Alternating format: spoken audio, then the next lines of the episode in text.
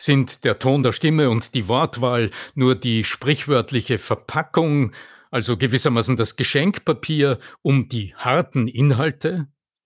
Welche No-Gos du beim Zuhören beachten solltest und welche entscheidenden rhetorischen Strategien nicht im Lehrbuch stehen, das erfährst du in dieser Episode. Bleib dran! Der Ton macht die Musik.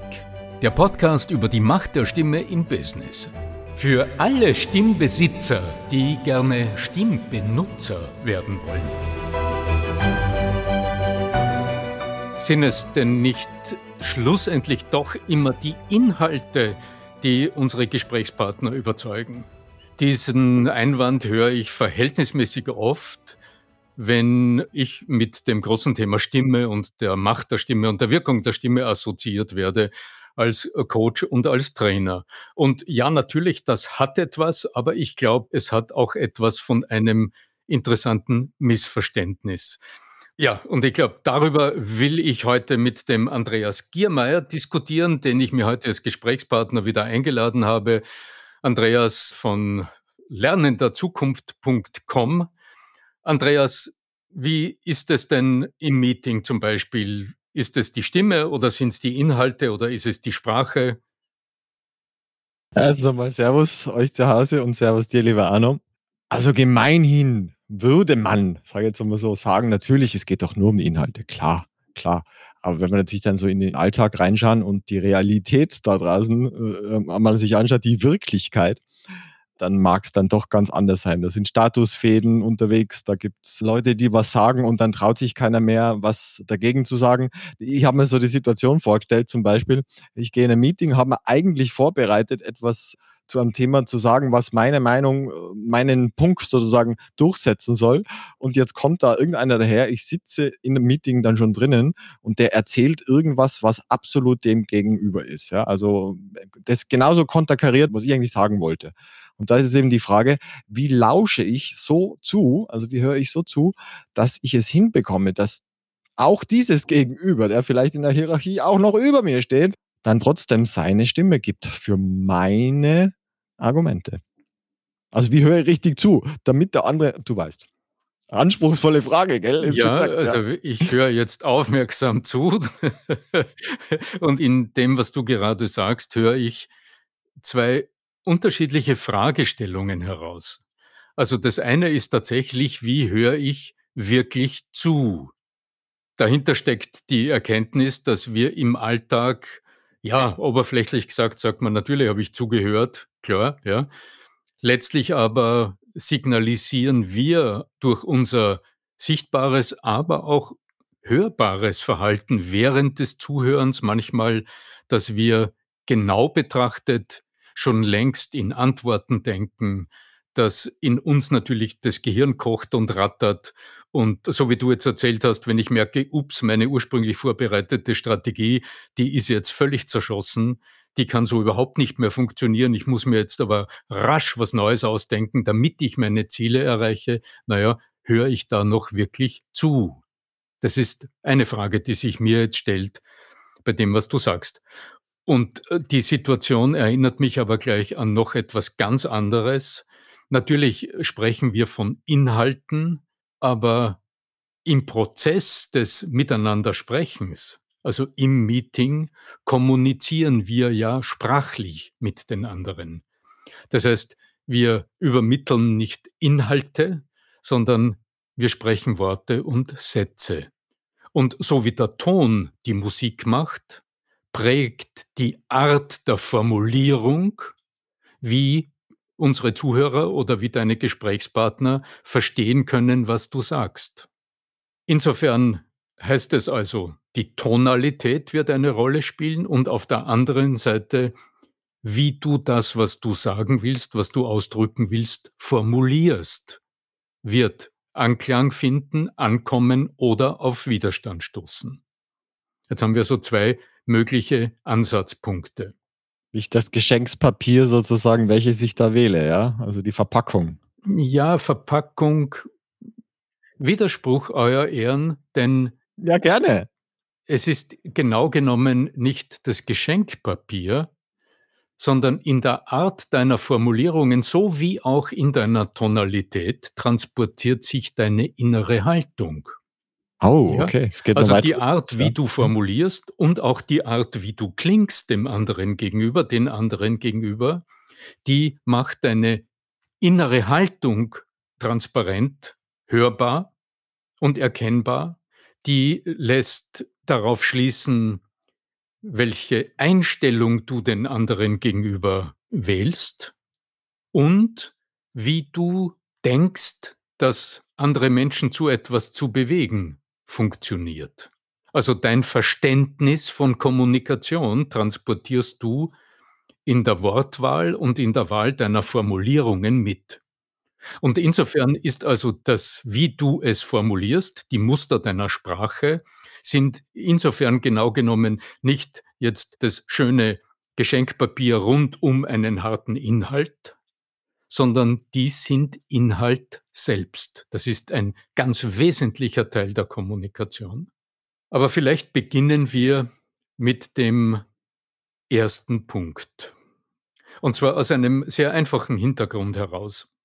Ich denke, wir haben uns darüber schon einmal unterhalten, wenn ich mich richtig erinnere, korrigiere mich, dass ja die Sprache selbst, also die Worte in dir als Zuhörer oder in unseren Gesprächspartnern im Meeting, dass diese Worte im Gehirn ja erst nach einer grob gerundeten Viertelsekunde im Gehirn Siri überhaupt verstanden werden und dort Wirkung haben können. Dass aber im limbischen Gehirn, also in jenem Gehirn, das die Beziehung zueinander reguliert, die Dominanzen einrichtet, die den Status bestimmt und die auch klarmacht, wie du zu den anderen eingestellt bist. Dieser große Bereich, das Säugetiergehirn, das erledigt die Aufgabe in dieser Viertelsekunde. Also, insofern lohnt es immer, mal zu schauen, wie klingt das eigentlich, was da gerade passiert? Wie klingt Zuhören zum Beispiel? Das war ja deine 1. Frage. Genau. Genau. Und das lässt sich ganz einfach in 2 grobe Kategorien teilen. Also, wenn du jetzt, äh, gerade etwas sagst und ich höre zu und du hörst von mir so ein „Mhm, mhm, mhm, mhm, mhm, mhm, mhm, mhm, mhm, mhm, mhm, mhm, mhm“, ja, dann hörst du, dass ich dir nicht wahrhaft zuhöre, sondern Der Arno ist jetzt geistig dann Gassi. hörst du kognitive Aktivitäten auf meiner Seite. Also, dann kannst du hören, dass ich also beim Strategien ausbaldowern gerade bin, dass ich grad dabei bin, Schlüsse aus dem zu ziehen, was du sagst, dass ich meine Antworten vorbereite, dass ich bereits vielleicht das Ja, aber vorbereite, dass sich das dann gleich aus mir heraussprudeln wird. Und das ist aber für dein limbisches Gehirn ein eindeutiges Signal der mangelnden Wertschätzung, des Beziehungsabbruchs und das kommt nicht gut an. Jetzt haben wir also eine Frontstellung allein durch dein Nicht-Zuhören, durch dein hörbares Nicht-Zuhören. Es ist eine nicht ganz einfache mentale Übung in herausfordernden Situationen, wenn es wirklich sachlich um etwas Wichtiges geht, wirklich zuzuhören. Und es funktioniert auch nur dann, wenn wir den Punkt 2, zu dem wir etwas später kommen, vorbereitet haben. Denn wenn unser Sprachautopilot geübt ist, etwas, was uns nicht passt, wenn der andere etwas sagt, was gar nicht meine Meinung ist, ja, so was automatisch mit einem „Ja, aber“ zu quittieren Puh, ja. dann muss ich vorher ja auch nicht zuhören. Das gehört also zusammen. Ganz, ganz vermintes Feld, ganz Und vermintes Feld. insofern, ähm, habe ich also dein deine Fragestellung finde ich besonders interessant und auch zielführend, weil es zeigt, dass nur aktives Zuhören trainieren alleine nicht genügt. Also, nur mich jetzt zu nötigen, wirklich hinzuhorchen, ohne eine vorbereitete Sprachstrategie, wie ich dann mit dem, was mir ja dann genau genommen nicht passt, umgehe, wie ich mit dem umgehen will.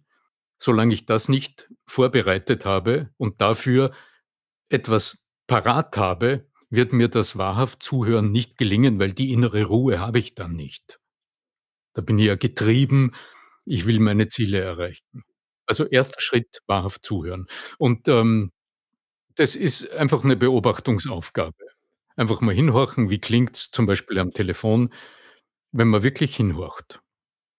Dann wirst du so ein wohliges Brummen in der Stimme hören und die Stimme ist immer mindestens eine Terz tiefer als in der allgemeinen Sprechstimmlage. Das ist die sogenannte Indifferenzlage der Stimme oder der sogenannte Eigenton der Stimme. Und das ist der Ton, mit dem man auch durchaus mal so ein gutes Essen quittiert und sagt: „Mhm, mhm, mhm.“ Ja, also, wenn dir also Gutes widerfährt, das ist schon einen Asbach-Uralt-Wert, hat's früher geheißen, also, mit mit diesem Sponsored by nein. mhm, mhm, mhm. Also, einfach mal quittieren: „Ich höre es. Es passt mir nicht, aber ich höre es. Ich nehme es einfach mal entgegen.“ Bei anderen kann man gut zuhören. Sind die wirklich im wahrhaften Zuhören oder sind die bereits im Antwort vorbereiten? Und diese äh, die das dieses „Mhm“, also, dieser kleine Brummton, den man vollautomatisch beisteuert in der normalen zwischenmenschlichen Kommunikation, diese Diskurspartikel, wie das so schön genannt wird, das wird einen tonalen einen deutlichen tonalen Unterschied hörbar machen. Ist 'n Lernschritt. Neues Wort gelernt, Diskurspartikel. Ja, aber wie kann jetzt eine kommunikative Strategie ausschauen? Also, wie formuliere ich es dann so, dass ich, so wie du dir das gewünscht hast, irgendwann ein bisschen später im Gespräch den anderen auch durchaus mal auf meine Seite bringen kann? Mhm. Mhm. Merkt's daheim, ich bin schon am Anwenden. Mhm. Mhm, mhm. Ein No-Go habe ich bereits erwähnt. „Ja, aber das hatten wir schon im vorigen Jahr. Ja, aber das kann ja so nicht funktionieren. Ja, aber das Budget für heuer ist ja schon beschlossen. Ja, aber diese Maßnahme ist zu teuer.“ Dann konfrontierst du dich deinem Gegenüber und nötigst deine Gesprächspartnerin, deinen Gesprächspartner zur Frontbildung. Dann seid ihr eigentlich bereits im Konflikt. Genauso von übel ist so ein Satz wie: „Ja, ich denke, das wird schwierig, weil“ oder „Ich habe die Erfahrung gemacht, dass das so nicht so gut geht. Das sollten wir doch so machen. Ich sehe diesen Vorschlag durchaus kritisch.“ Ein einfacher Aspekt dabei ist, dass das 1. Wörtchen so einer Formulierung „Ich“ heißt. Und das ist aber mein Ich und nicht das Ich des Gesprächspartners. Also, fühlt sich der dadurch nicht abgeholt. Das wird nicht zu einem Schulterschluss oder zu einem Einvernehmen führen, allein durch diese prägenden Worte am Satzbeginn, denen große Bedeutung zukommt. Was wäre jetzt eine mögliche Alternative? Wenn du jetzt zum Beispiel gesagt hast, du wärst dafür, den Auftrag noch diese Woche zu erteilen an unseren Lieferanten, damit das alles rechtzeitig passiert.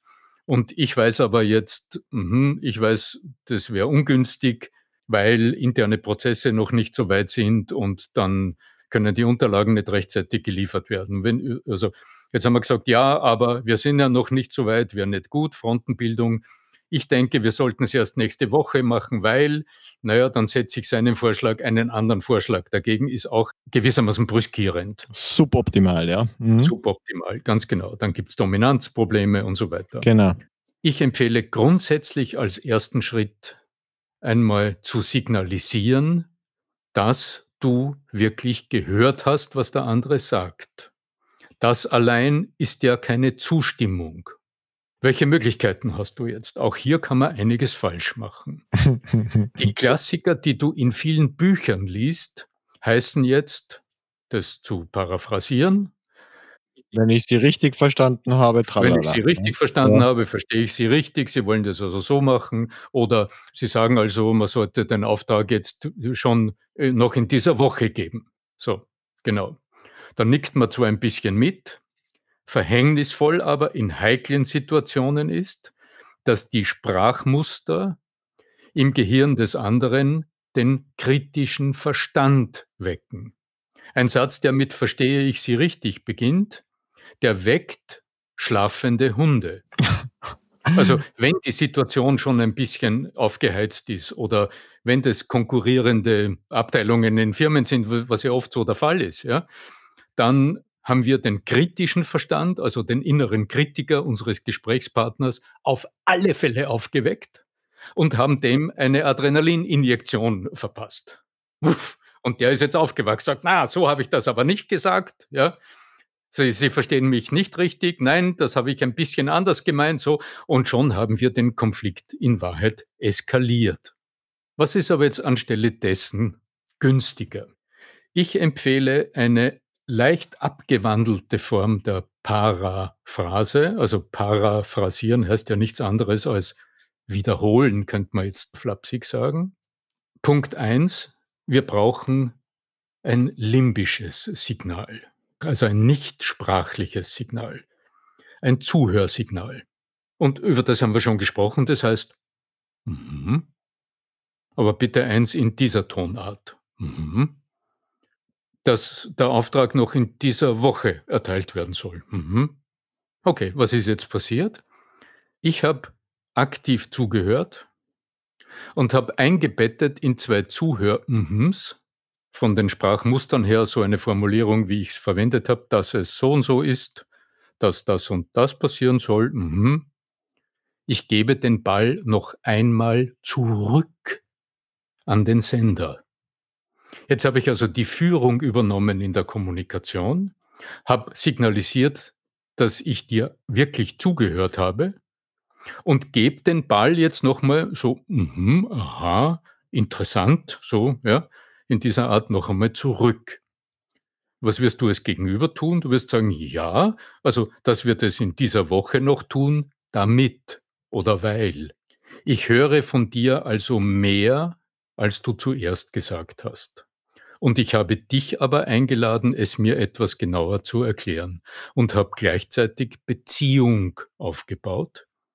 Ich habe also die unterste Stufe in dieser heiklen thematischen Treppe, auf die ich mit dem anderen hinauf will, die habe ich abgesichert. Und jetzt kann ich sagen, okay, wenn Sie jetzt, lieber Kollege, sagen, wir sollten noch in dieser Woche den Auftrag geben, wie könnten wir denn das so hinkriegen, dass der Auftrag erst dann erteilt wird? Wie könnte man das aus Ihrer Sicht oder äh, aus Sicht Ihrer Abteilung denn das so hinkriegen, dass wir den Auftrag erst dann formell erteilen, wenn wir mit unseren Vorbereitungen wirklich fertig sind? Fragezeichen.